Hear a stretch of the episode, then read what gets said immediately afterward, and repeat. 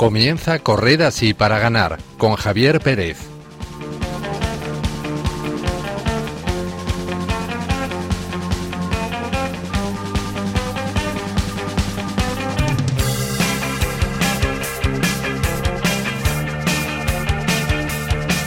Buenas noches, queridos oyentes, y bienvenidos a una nueva entrega de Correza Sí para Ganar, el programa de Fe y Deporte de Radio María. A punto de comenzar el Adviento, queremos acompañarlos en esta noche de martes para hacerles más llevadero el otoño y el frío con algunas historias que esperamos les gusten tanto como nos ha gustado a nosotros prepararlas. No esperen debates en torno a la selección de fútbol, a Cristiano Ronaldo o a la Liga. En nuestro programa hablamos de cómo la fe y el deporte pueden ir de la mano para guiarnos a la meta hacia la que corremos, como dice el título del programa, La corona incorruptible de la vida eterna.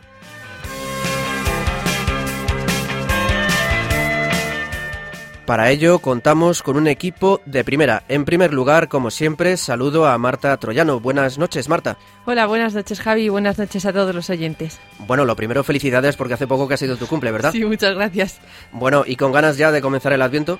Pues sí, la verdad que sí, ya no sé, como que por primera vez este año soy consciente de que el año acaba ahora y no en Nochevieja como Sí. todos los el resto de años y con muchísimas ganas de empezar el Adviento para prepararnos bien a la Navidad. Estupendo. A los mandos del control técnico tenemos a Javi Esquina. Buenas noches, Javi. Hola, buenas noches Javi, ¿qué tal? ¿Cómo estás? Y Pues- felicidades Martita. Muchas gracias.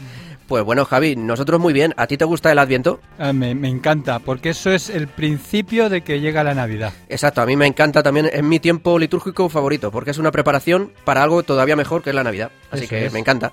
Pues bueno, por último, quien les saluda es un servidor, Javier Pérez. Les recordamos que pueden seguir el programa a través de las redes sociales con el hashtag Corred para ganar, tanto en Twitter como en Facebook. También pueden enviarnos sus comentarios a través de WhatsApp al número 668-594-383, escribiendo su nombre y el programa al que se dirigen. Y ya sin más preámbulos, comenzamos.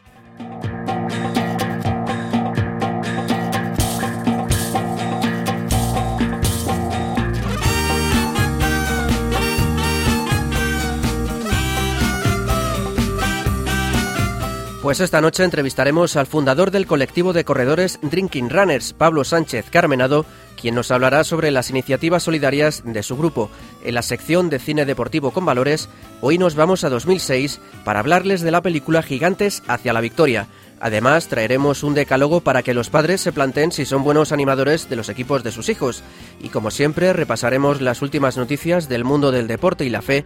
Yasmín Rivera nos hablará sobre deportistas con fe y Dane García nos contará cómo va el torneo de otoño de la Copa Católica.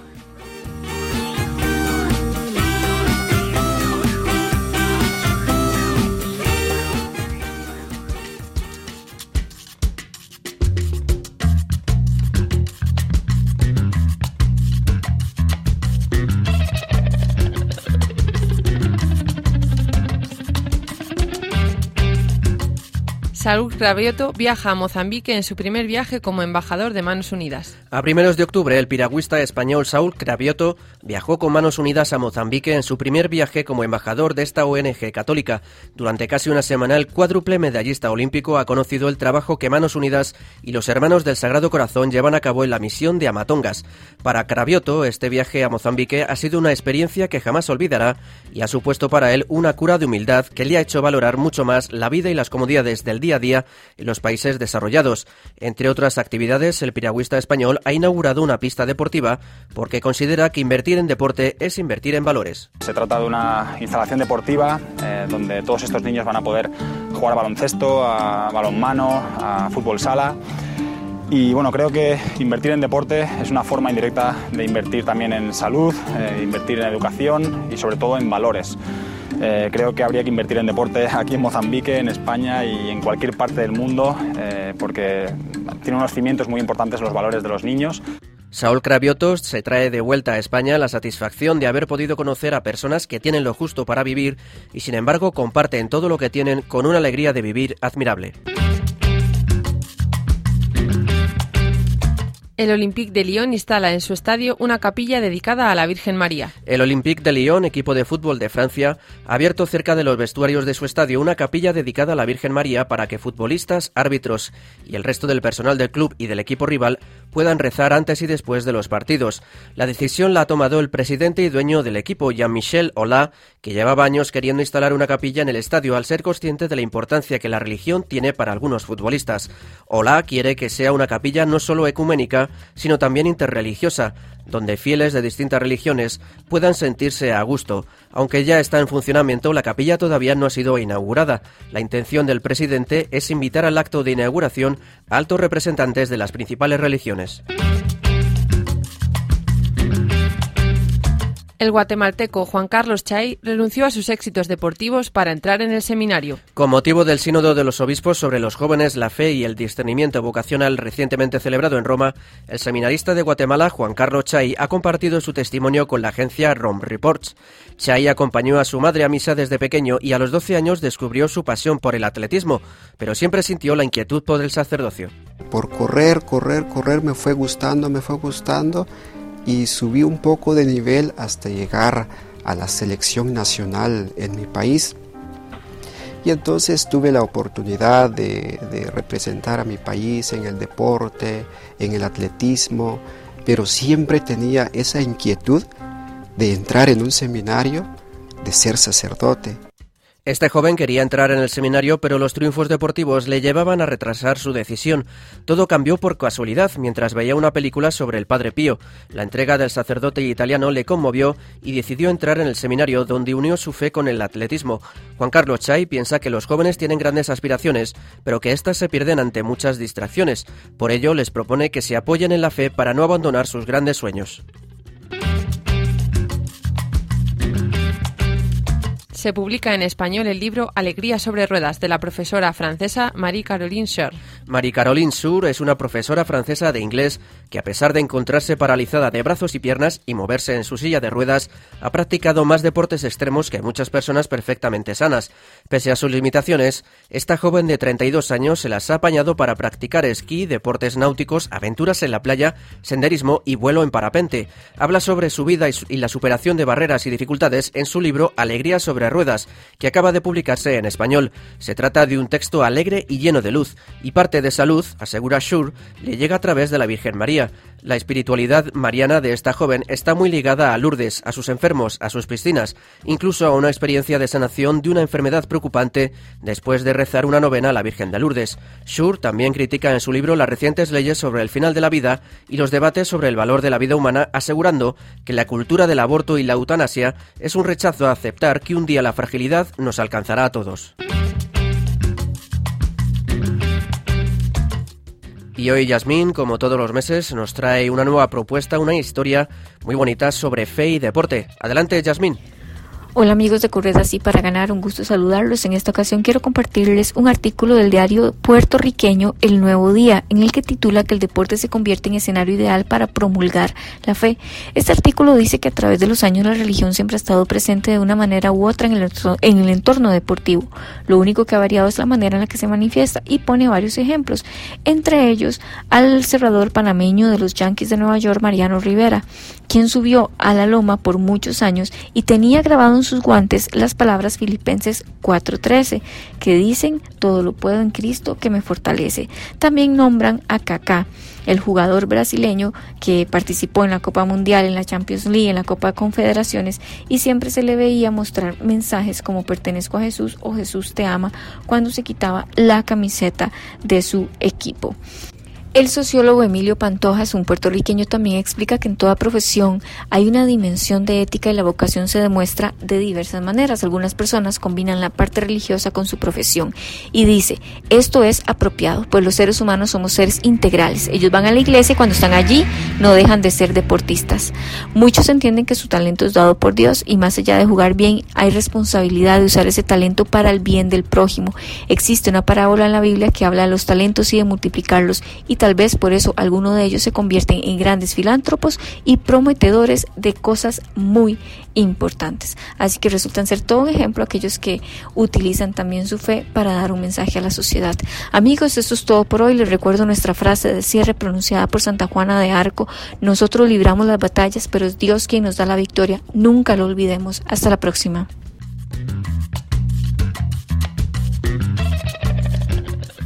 Muchas gracias, Yasmín, y hasta el mes que viene, si Dios quiere.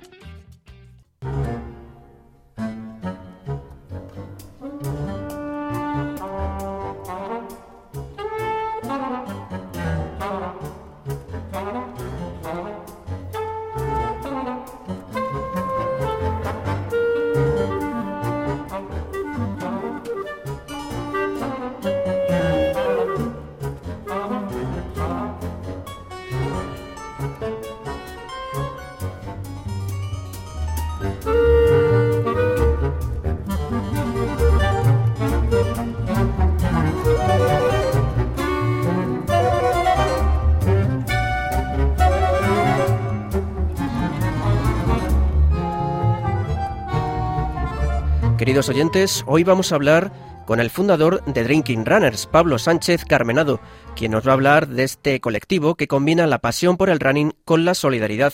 Buenas noches. Hola, buenas gracias por vuestra llamada. Bueno, ante todo, gracias a ti por atendernos en esta llamada y por compartir con nosotros este momento. Cuéntanos, en primer lugar, qué es Drinking Runners, porque, bueno, para los oyentes que no sepan inglés, eh, Drinking Runners, la traducción directa sería como corredores bebedores, pero no sé muy bien cuál es un poco la filosofía. Cuéntanos, Pablo. No, no, pues yo te cuento. Al final, eh, Drinking Runners es un movimiento de corredores solidarios que nacemos en, finales de, 2012 gracias a las redes sociales, principalmente Twitter, que es donde nos conocimos todos entre el año 2011 y 2012. Íbamos colgando los entrenos, comentando las carreras a las que íbamos y bueno, y decidimos que ya que teníamos bastante enganche y nos lo pasábamos bien, ¿por qué no montábamos un proyecto solidario?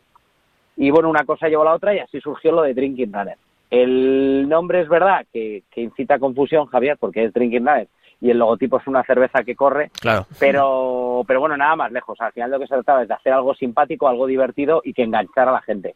Y, hombre, si algo engancha en España es que después de hacer cualquier cosa siempre tomamos unas cañitas, aunque luego tomes un zumo o un café, pero todo el mundo, después de hacer deporte o de hacer cualquier actividad, oye, nos quedamos a tomar unas cañas. Por eso fue un poquito el drinking runner y el poner el logotipo ese.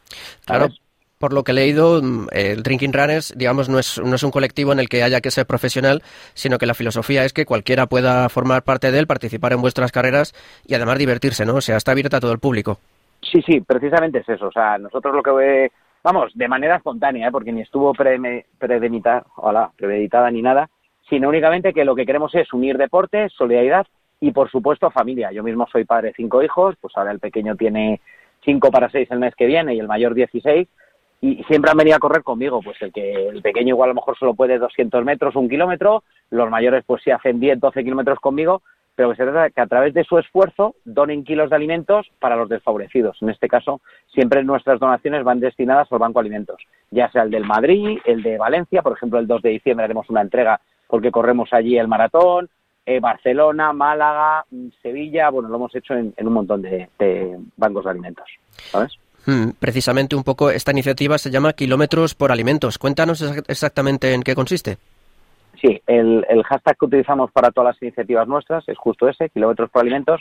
Lo que consiste es que cada kilómetro que corremos en carrera, no entrenando, que son muchísimos más, el equipo se compromete a, donar un kilo de alimentos al Banco Alimentos. Es decir, pues, por ejemplo, un fin de semana, pues está la media maratón de Madrid, los 10 kilómetros de Aranjuez, y otros 10 kilómetros en Barcelona. Si hay algún miembro del equipo que corra alguna de esas carreras, pues el equipo dona 41 kilos en este caso. ¿Cómo los donamos? Con pequeñas aportaciones que hacemos cada uno, ¿vale? O sea, tampoco se trata ni de que alguien se descapitalice, ni de que suponga un gran esfuerzo. Luego, además, otra forma que tenemos para donar al Banco Alimentos es convocamos, pues bueno, cada dos, tres meses quedadas solidarias, donde invitamos a algún atleta profesional, esta vez sí, alguien que corra y mucho y que sea reconocido, hacemos un entrenamiento solidario, ¿sabes? Y la gente para participar en él lo único que tiene que hacer es traer como mínimo tres kilos de alimentos.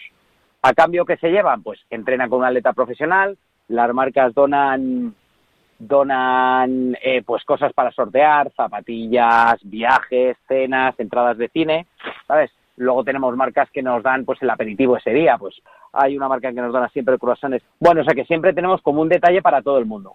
Y esas son las formas que tenemos de recaudar. Hay otra forma que es, tenemos la camiseta solidaria del equipo, que tú por comprarla pagas la camiseta y haces una donación de 10 kilos al Banco Alimentos, ¿vale? Todo ese dinero que se recauda, en vez de darle al Banco de Alimentos eh, directamente el dinero, lo que hacemos es tres o cuatro veces al año hacemos una gran compra en una gran superficie y bueno, llamamos al Banco de Alimentos, oye, ¿qué necesitáis esta vez? Pues por ejemplo, ahora hemos hecho una de 35.000 kilos que han sido desayunos. Nos pidieron nos pidieron desayunos porque hacía falta, porque la gente, pues sí, entrega mucho, a lo mejor aceite, mucho arroz, pero leche precisamente, o leche de soja, leche de avena, ahora que hay mucho intolerante a la lactancia, no. Claro. Y bueno, pues con las últimas aportaciones hemos donado 35.000 kilos de, de, ese producto de desayunos, que es lo que nos ha pedido el Banco Alimentos. ¿Vale? Como contabas, eh, bueno, kilito a kilito, por lo que he visto, habéis llegado casi a los 90.000 kilos de alimentos desde que comenzó esta iniciativa. Cuando empezasteis a dar vuestros primeros pasos, eh, ¿pensasteis en algún momento en que esto podría llegar tan lejos? Bueno, pues me vas a disculpar que tenga que corregirte. O sea, afortunadamente ah. estamos a punto de llegar a los 120.000 kilos. Ah, mira, ¿sabes? Pues es una estupenda noticia. Sí, sí, sí, los alcanzaremos, si Dios quiere, ahora en, en Navidades, ¿sabes? Ajá. A mediados de Navidades los alcanzaremos. No, de hecho, el primer objetivo que teníamos, te vas a reír, cuando empezamos esto, que fue en enero de 2013, Ujú. y terminar el proyecto, que queríamos hacerlo en, en abril de 2013, era llegar a 300 kilos. Claro, 300 kilos a nosotros ya nos parecía una cifra bastante considerable Claro. Y unos buenos kilos en carreras durante cuatro meses. Pero bueno, ¿cuál fue nuestra sorpresa? Que al irlo comentando en redes sociales, sobre todo si recuerdas, de 2011 a 2015, 16, que la crisis era bastante potente y el Banco de Alimentos necesitaba mucho activo, pues la gente empezó a volcarse. Oye, que yo quiero donar, yo quiero donar, y en cuatro meses conseguimos 7.000 kilos. Entonces dijimos, oye, pues si con poquito esfuerzo hemos conseguido 7.000 kilos, ¿por qué no? Oye, de una manera altruista, el que quiera, pues venga, seguimos sumando, seguimos convocando quedadas, seguimos aportando nuestros kilos en carreras. Y bueno, así es como pues vamos a alcanzar como 120.000 kilos ahora en Navidades, que yo creo que, bueno, según me dice siempre el Banco de Alimentos, somos el primer donante privado que tiene, porque no hay otro colectivo que, que junte tanto uniendo deporte, solidaridad y sobre todo deporte en familia, porque las quedadas han venido abuelos con 85, 90 años y han aportado lo suyo, ¿sabes? O sea que ahí estamos. ¿Cómo lo ves, Javier? Sí, sí, sí, no, impresionante. La verdad que, que empezó la cosa con un- unas cifras, unos objetivos modestos y los habéis sobrepasado eh, sobremanera. También quería comentaros que además tenéis, habéis recibido, recibido un poco el apoyo de, por ejemplo, el chef Paco Roncero y de otros personajes famosos que también habrá sido un, un empujoncito, ¿no? Para vuestra labor. Sin duda, o sea, sin duda. Aquí hay dos grandes claves. Una, eh, las redes sociales, principalmente Twitter, que es donde siempre nos hemos movido muy bien y que lejos de lo que dice la gente, que hay mucho ruido, de que no entiendo Twitter, de que es difícil, es una red social que bien utilizada, con poquito consigues mucho y eso es lo que nos ha permitido conocer, pues como tú bien has mencionado, al dos estrellas Michelin Paco Roncero, que hicimos una quedada con él, incluso a la actriz Cristina Pedrochela en las campanadas, ¿quién lo iba a decir? Atletas como Martín Fitz, Semita Martínez, eh, Fermín Cacho, José Luis González, bueno, o sea, medallistas de oro, de plata en Juegos Olímpicos, en europeos, en mundialistas y cantidad de famosos. O sea, actores han pasado un montón. Pues ahora te he dicho Cristina Pedroche, que es presentadora, pero la presentadora de televisión de Antena 3 Deportes, Rocío Martínez, que es embajadora nuestra desde hace cinco años, las actrices canarias Mariana Hernández y Kira Miró, o sea que hay cantidad de gente. Chef también ha venido David Diverso, eh, bueno, es que ha venido muchísima gente, la verdad es que, da- bueno, el Roberto Leal, que es el presentador de Operación Triunfo, Sí, sí, sí. o sea que con poquito la gente se mueve una barbaridad, ¿sabes, Javier? Claro, y además solo hay que ponerle el... Sí. No, ayudáis también a que un poco mm, esa faceta solidaria de los famosos pues eh, salga a la luz, ¿no? Que a veces Correcto, nos, que- nos así podemos quedar con su faceta un poco más frívola, por así decirlo, y, también tienen ahí su lado solidario.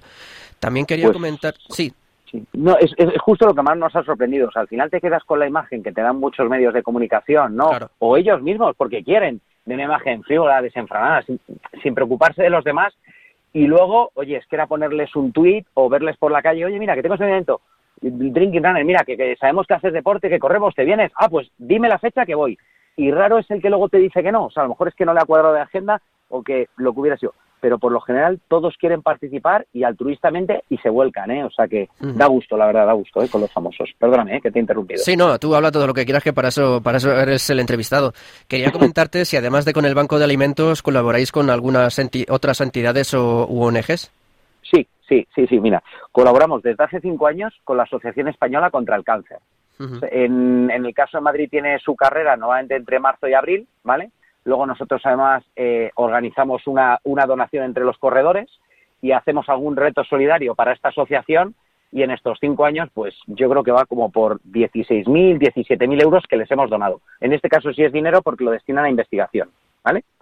Colaboramos también con otra asociación, en este caso tiene la sede central en Barcelona, pero también está en toda España, que se llama Egoísmo Positivo, que esta gente lo que se dedica es a las personas con discapacidad, ya sea intelectual o física, por, eh, bueno, pues nos ofrecemos los corredores a llevarles en silla de ruedas en las carreras.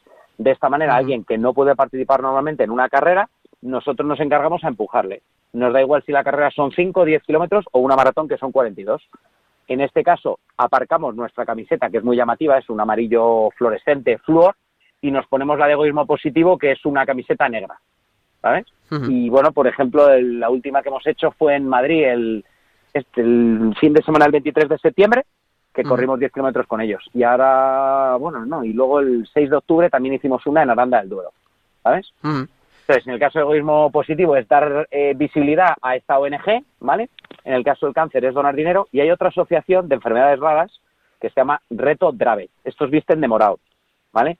Con esto que hacemos también, pues hacemos quedadas solidarias. Una bastante fuerte el día del Dravet en, en Madrid, el día del Dravet, si no recuerdo mal, creo que es el 23 de junio, 22 de junio.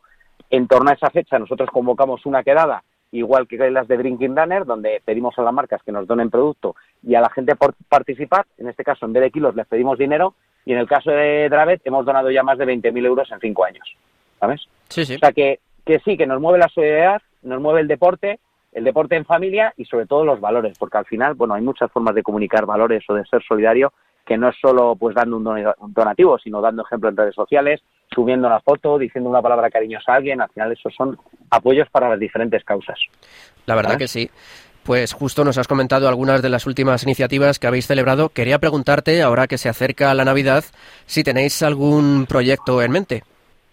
Sí, sí, sí. Nosotros en Navidad siempre hacemos una. El Banco de Alimentos, por ejemplo, suele convocar la Operación Kilo normalmente el último fin de semana de noviembre, primero de diciembre. Entonces, en paralelo a ella, nosotros para el segundo tercer fin de semana de diciembre, todavía no lo tenemos cerrado, pero normalmente siempre entre el 15 y el 23 de diciembre, convocamos siempre una gran quedada solidaria. El año pasado, por ejemplo, fue novedosa porque lo que la hicimos fue, la convocamos en el, en el centro de Madrid, en Ortega de Gasset, y lo que hicimos fue recorrer todas las luces de Navidad de la ciudad de Madrid. La gente para participar tenía que traer mínimo entre 5 y 10 kilos esta vez. Invitamos a todo el mundo a chocolate con roscón, que nos lo donó la pastelería esta que te comentaba antes. Y hombre, fue muy agradable porque recorrimos un circuito por las luces asequible, eran siete kilómetros y pico con toda la familia, nos juntamos casi 500 personas y la gente que venía disfrazada, pues ya fuera de Rey Mago, de Papá Noel o de cualquier personaje navideño, le dábamos también un pequeño obsequio, ¿sabes? Entonces, bueno, pues aunamos un poquito tradición, Navidad, solidaridad y bueno, tomarnos el tradicional roscón. Entonces, sí, este año repetiremos, porque funciona muy bien y la gente ya sabes que en Navidad parece que todos somos más sensibles a estas sí, causas. Como vemos un poco más. Un quería, poquito más, quería comentarte, ya para ir terminando, bueno, ¿cómo se puede colaborar con Drinking Runners y, o, o cómo podemos unirnos a vosotros? Pues es muy sencillo, o sea, lo principal, que nos sigas en redes sociales. Me da igual si es Twitter, Instagram o Facebook, que también lo tenemos. Donde más activos somos, desde luego, es en Twitter y en Instagram, pero también estamos en Facebook. El Twitter es Drinking Runners todo junto, que es Drinking, de bebiendo, y junto Runners, ¿no? De corredor. En todas las redes sociales somos así. Tenemos, por supuesto, página web, que es www.drinkingrunner.com, donde ahí, bueno, pues también ponemos los eventos que vamos a realizar, puedes adquirir nuestra camiseta solidaria, que ya te digo que con el dinero que empleas pagas la camiseta y el resto del dinero va al Banco de Alimentos, no en forma de dinero y sí en kilos de alimentos, porque lo que queremos es, en este caso, seguir con eso. Y bueno, o, o bien compartiendo nuestras iniciativas. A lo mejor hay gente que no le gusta correr o que no le apetece, pero si comparte nuestras publicaciones en Facebook, en Instagram o en Twitter, pues seguro que se enterará mucha más gente. O sea, que de eso se trata, ¿sabes? Eh, invitado todo el mundo, al que le guste correr y al que no, porque no sabes la de gente que empieza a correr con nosotros, entre ellos mi mujer. Mi mujer Ah, sí. no le gustaba nada el deporte y bueno, pues a base de ver de- a su marido en pantalón corto corriendo no la queda otra. Claro, sí, ¿sabes? sí. Si quería pasar tiempo con él, era lo que había que hacer. Sí, pues fíjate, qué, qué bonita iniciativa. Sí, sí, sí, Bueno, sí, pues eh, desde aquí, desde luego, animamos a los que nos estén escuchando a colaborar de alguna forma, ya sea corriendo, ya sea con, con alimentos o difundiendo vuestras iniciativas en las redes sociales. Y bueno, Pablo Sánchez Carmenado, fundador de Drinking Runners, muchísimas gracias por haber compartido con nosotros este rato en Radio María y bueno, mucho éxito y, y que se dé muy bien la Navidad y estos proyectos, estos próximos proyectos. Oye, muchísimas gracias a ti, Javier, y a todo el equipo por, por de verdad, por pensar en Drinking Runner, por dedicarnos un, un buen rato, un buen espacio, ¿sabes? Enhorabuena por la emisora, porque desde luego que en casa la escuchamos. Y nada, muchísimas gracias, que aunque todavía queda bastante, pues feliz Navidad a todo el mundo. Y nada, que ya sabéis, de deseo de los Reyes Magos, pues un poquito de solidaridad, un poquito de familia y un poquito de correr o de hacer deporte para todos. Muy ¿vale? bien, pues muchas gracias, Pablo. Muchísimas gracias, hasta luego, un saludo.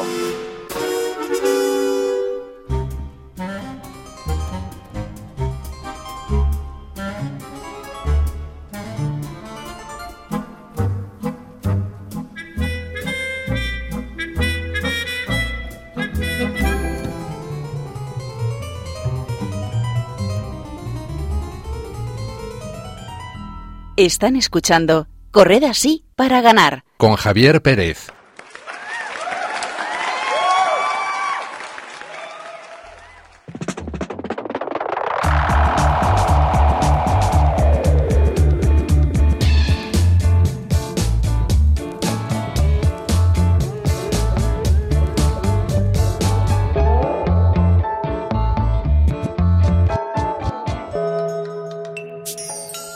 Hoy en la sección de Cine con Valores meditaremos con una película que nos ayudará a confiar en Dios para dejar que sea Él quien reine en nuestra vida y nos ayude a superar los retos que ésta a menudo nos pone en el camino.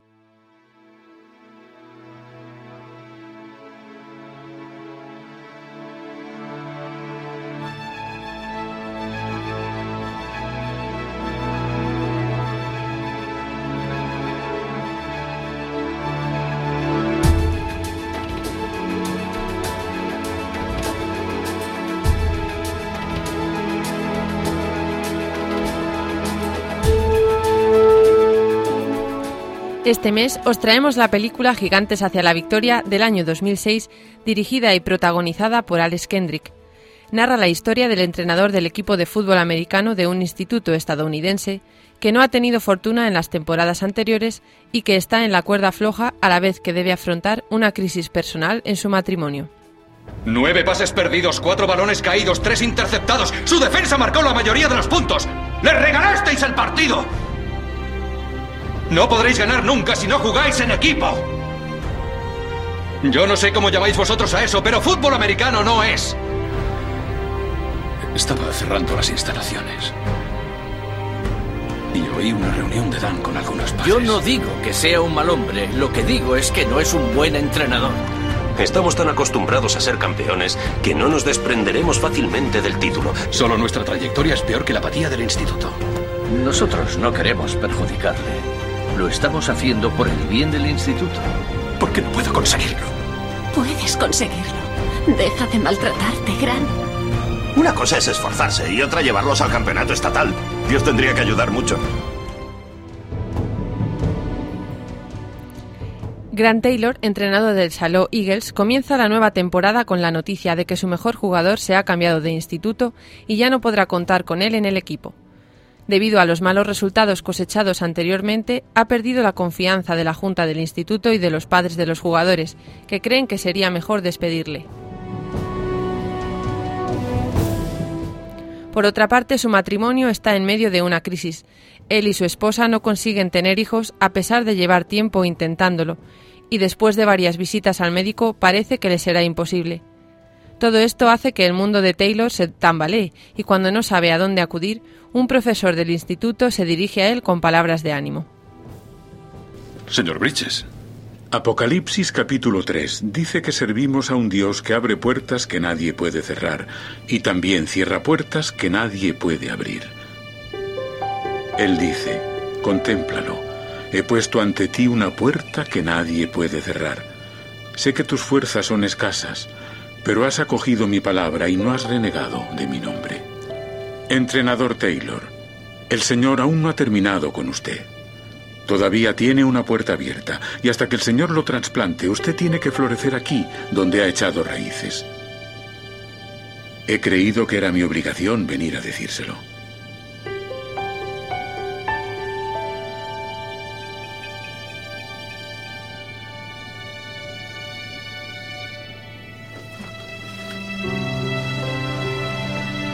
Señor Bridges, ¿cree que Dios ha hecho que viniera a verme? Lo creo. Admito que he tenido un conflicto. Pero también he estado rezando. No veo la intervención de Dios aquí.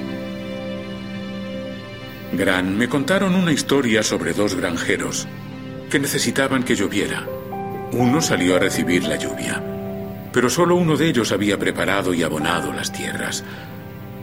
¿Cuál cree que confiaba en que Dios mandaría la lluvia? Pues el que preparó la tierra. ¿Cuál de ellos es usted? Le mandará la lluvia cuando esté listo y usted debe preparar sus tierras para recibirla.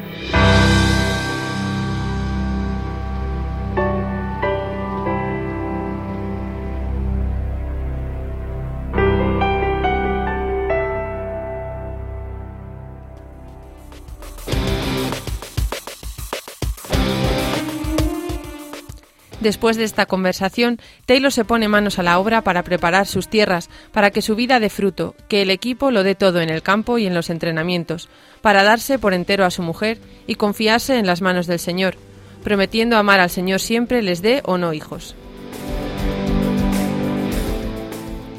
Tras tomar esta decisión, intenta hacer ver a los chicos cuál es el sentido del equipo y cómo deben dar gloria a Dios en sus vidas, en las cosas más sencillas, como en los estudios, cuando ganen, cuando pierdan.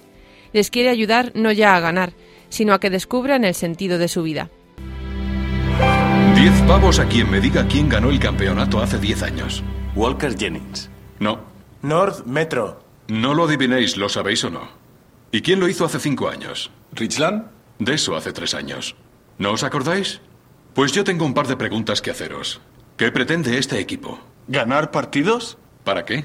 Conseguir trofeos y que hablen de nosotros. Al principio puede. ¿Y después? No lo sé. Conseguir una beca, jugar en la universidad y ser entrenador. ¿A dónde quieres llegar? Estamos perdiendo el tiempo. Si nuestro objetivo es solo ganar, sí. ¿No quiere que ganemos partidos? No, si es el único objetivo. Ganar partidos no es un objetivo ambicioso en la vida. Y amo el fútbol americano como el que más. Pero un día también los trofeos se cubrirán de polvo y serán olvidados. Hasta ahora no hemos dejado de pensar en nosotros. ¿Cómo podemos quedar bien? ¿Cómo conseguir la gloria? Pero cuanto más leo este libro, más cuenta me doy de que la vida es otra cosa. No estamos solo para alcanzar la gloria, ganar dinero y morir. La Biblia dice que Dios nos puso aquí por Él, para que le honremos. Jesús dijo que lo más importante en la vida es amar a Dios con todo tu ser y amar a los demás como a ti mismo. Si ganamos partidos y nos olvidamos de eso, no hemos hecho nada. El fútbol americano no significa nada. Me gustaría mostraros esta filosofía. Creo que el fútbol americano es solo un medio de honrar a Dios. ¿Y usted cree que a Dios le importa el fútbol americano? Creo que le importa tu fe y donde tienes el corazón. Si puedes vivir tu fe en el campo, a Dios le importa el fútbol americano porque le importas tú. Él mandó a morir a Jesús por nosotros para que nosotros viviéramos por Él. Por eso estamos aquí. Pero no se le honra solo en el campo de juego, también en otros ámbitos, en nuestras relaciones, en el respeto hacia la autoridad, asistiendo a clase y en casa navegando por Internet. Quiero que Dios nos bendiga tanto que la gente hable de ello. Pero tenemos que esforzarnos por Él. Si ganamos, le alabaremos. Y si perdemos, también. Sea como sea, le honraremos con nuestras acciones y nuestra actitud. Yo os pregunto, ¿qué perseguís en la vida? Yo le he ofrecido a Dios todo lo que tengo y que Él decida el resultado. Quiero saber si estáis conmigo.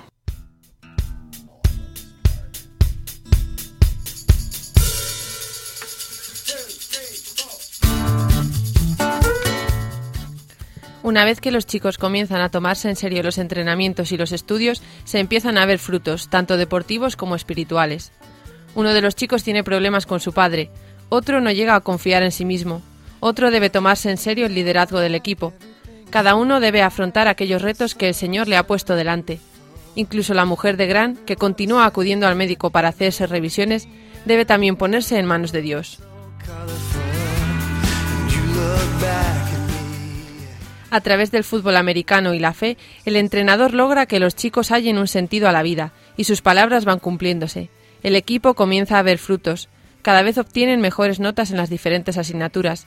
Empiezan a llegar las victorias gracias a su actitud y a todo el trabajo realizado, de modo que van avanzando en la liga, soñando con llegar al campeonato estatal, y todo gracias a que el entrenador decidió ponerse en manos de Dios y confiarle todo, viviendo su fe con una entrega total, lo que transformó a todos los de su alrededor. Esto es a lo que todos nosotros estamos llamados, a dejarnos llenar por el amor de Dios y ponernos en sus manos, a vivir con la vista puesta en Él y luchar por ser santos, y que los demás descubran a Dios a través de nosotros. Él hará el resto.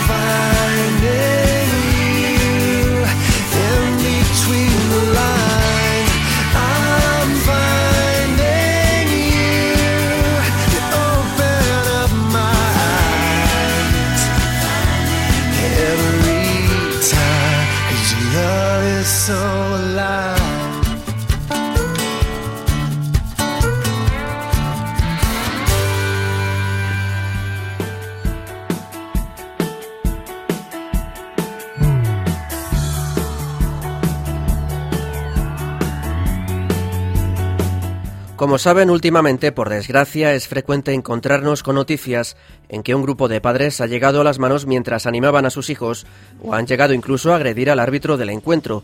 Para acabar con este tipo de situaciones y fomentar el juego limpio y el respeto, numerosos equipos de fútbol base han situado en sus instalaciones deportivas y en sus webs un decálogo de buenas prácticas. Se trata de 10 consejos de los niños dirigidos a sus padres para que se comporten adecuadamente en la grada y el deporte redunde en beneficio de todos y no desemboque en la violencia.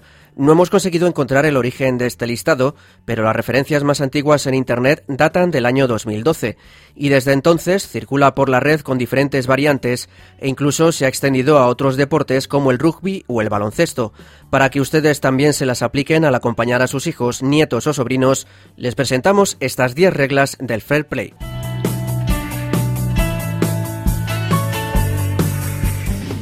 No me grites en público. No grites al entrenador. No menosprecies al árbitro. No menosprecies a mis compañeros. No pierdas la calma. Ríe y diviértete viéndome jugar. No me des lecciones después de los partidos. No olvides que es solo un juego. Piensa que siempre lo haré lo mejor que pueda. Con tu apoyo seré feliz.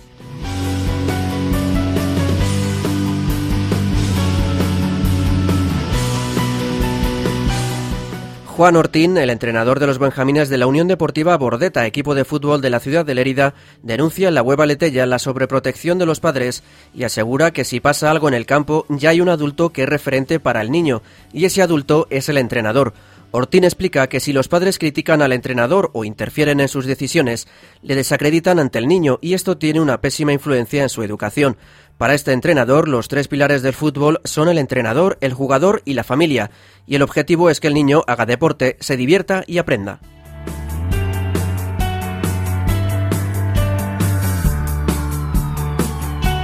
Así que tomemos nota de esta lista de buenas prácticas para que así no haya sitio para la violencia en el deporte y este sirva para que los niños disfruten y aprendan valores como el respeto, la deportividad y el compañerismo.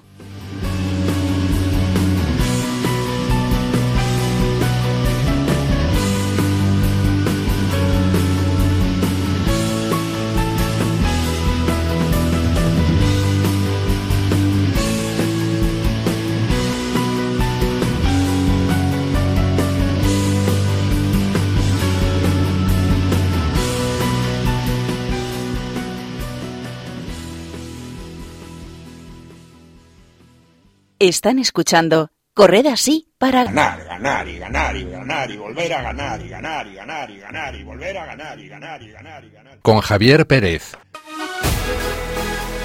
Somos uno, uno solo somos. Somos uno, uno solo somos. Pues con esta sintonía les recordamos que hoy volvemos a tener con nosotros a Dani García, uno de los responsables de la Copa Católica, que nos va a contar cómo marcha el torneo de otoño. Buenas noches, Dani. Hola, buenas noches, ¿qué tal? Bueno, pues eh, como recordarán ustedes, vamos a recapitular. Este año, en lugar de una liga, se celebrarán tres torneos y en estos momentos se están celebrando ya las rondas finales del torneo de otoño. Inicialmente se jugó una fase de tres grupos en formato de liga. Los dos primeros clasificados de cada grupo han pasado a la fase final, pero los terceros y cuartos clasificados no se han ido a casa, sino que también han jugado una última ronda. Esta última jornada es la que se ha disputado este pasado sábado, si no me equivoco, Dani. Sí, es correcto. Eh, han jugado la, fase de las semifinales de los grupos de los que quedaron terceros y cuartos en el grupo y los eh, cuartos de los que quedaron campeones. Y dejamos para el final la última jornada de este nuevo formato para el sábado 1 de diciembre. Vale, pues si quieres, cuéntanos quiénes han jugado en esta jornada y quiénes se han clasificado para la final de los terceros y cuartos. Bueno, pues este fin de semana prácticamente han jugado todas las parroquias, ¿no? Santa María de la Merced, la Frasati contra, contra Santo Tomás Moro, que ha ganado Frasati 2-1, digo 2-0, perdón. Eh, luego también ha jugado Hilario y Asunción y han jugado también, pues, prácticamente también Beato y, y Santa Caterina y San José María Escribá. Y lo que, te, y lo que tenemos como para rondas finales será que, el próximo el próximo día el sábado pues han, eh, de los partidos que, han, que, se han ganado que han sido los ganadores Escola Beato va a ser la final de los que quedaron terceros y cuartos en, en, los, en el grupo y se jugarán las distintas semifinales que de los Liga de Campeones de Campeones que eran los que eran primeros y segundos de los grupos entre San José María Esquiva y San con, eh, que será una primera semifinal, y la otra semifinal será Santa María contra Frassati. Y de esas dos semifinales tendremos eh, la final de campeón de campeones, que también la jugaremos ese mismo sábado después de comer. Ajá.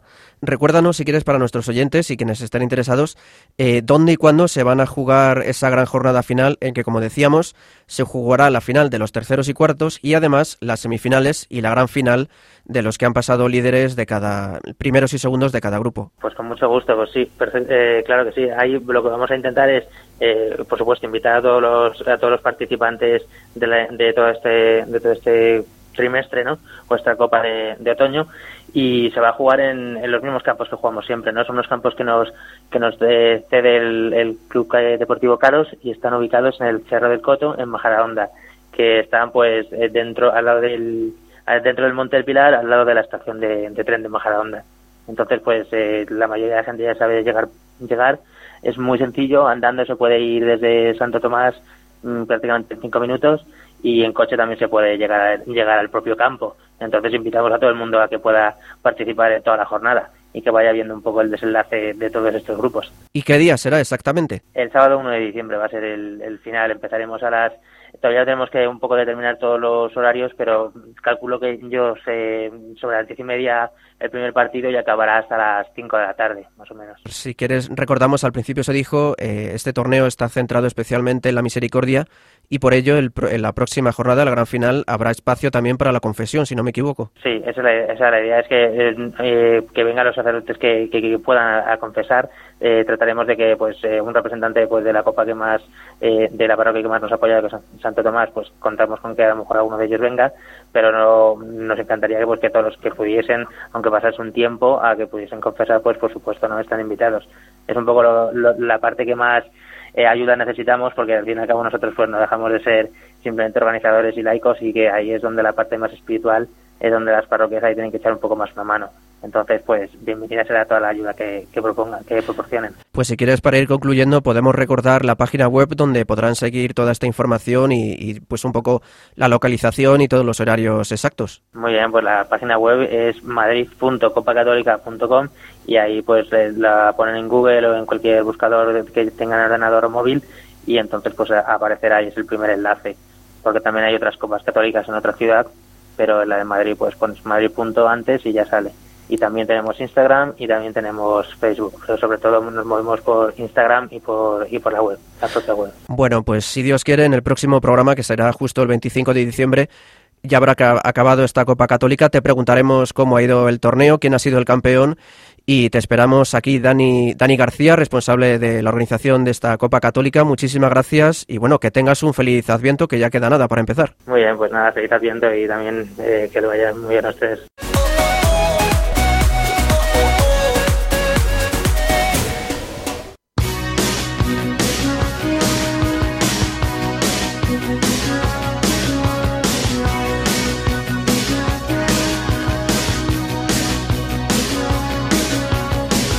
Get up in the evening and I ain't got nothing to say. I come home in the morning.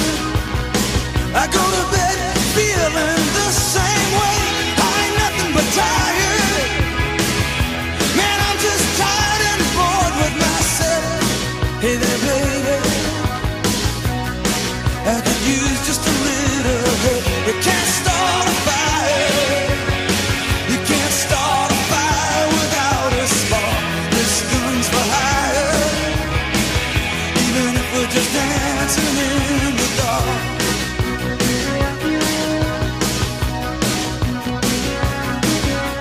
Estamos escuchando Dancing in the Dark, un clásico de Bruce Springsteen que nos ha recomendado el fundador del colectivo de corredores Drinking Runners, Pablo Sánchez Carmenado, que nos ha hablado sobre este grupo que combina deporte y solidaridad. También hemos recordado la historia de superación y confianza en Dios de Grant Taylor, protagonista de Gigantes hacia la victoria. Además, hemos repasado una lista de 10 prácticas para fomentar el juego limpio en el deporte base. Yasmín Rivera nos ha contado cómo se puede vivir la fe en el ámbito deportivo. Dani García nos ha contado cómo va la ronda final del torneo de otoño de la Copa Católica y hemos repasado las últimas noticias de Fe y Deporte. Para ello hemos contado con la compañía y el trabajo de Marta Troyano y Javier Esquina. Muchas gracias, chicos. Bueno, pues muchas gracias a vosotros por traerme de nuevo al programa y muchas gracias a todos los oyentes por escucharnos. Muchas gracias a ti, Javi, a Marta y a todos los oyentes de Radio María.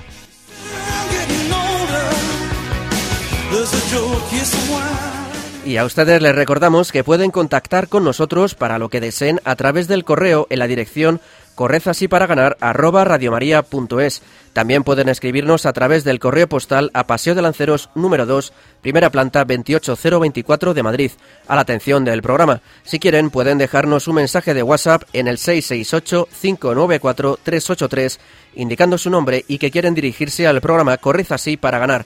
Y como no, a través de las redes sociales, en nuestro Twitter del programa, arroba Corred para ganar, y el mismo nombre en Facebook.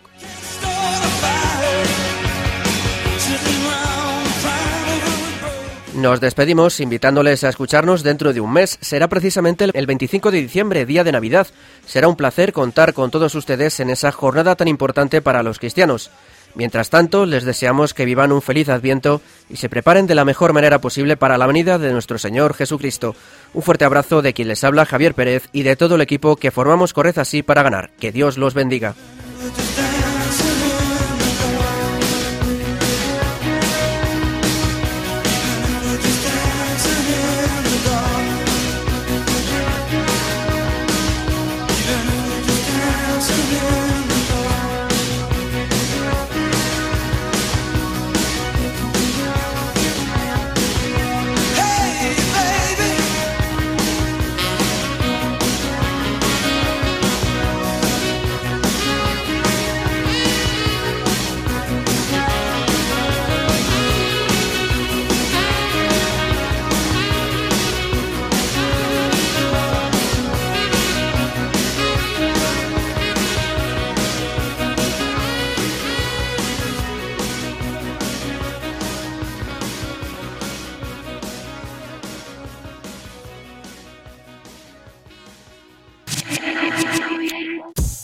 Quieres volver a escuchar, Para los que sueñan.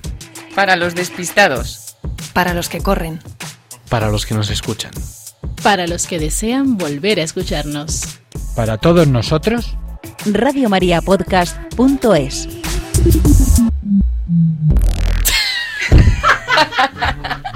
Es el podcast, ¿no?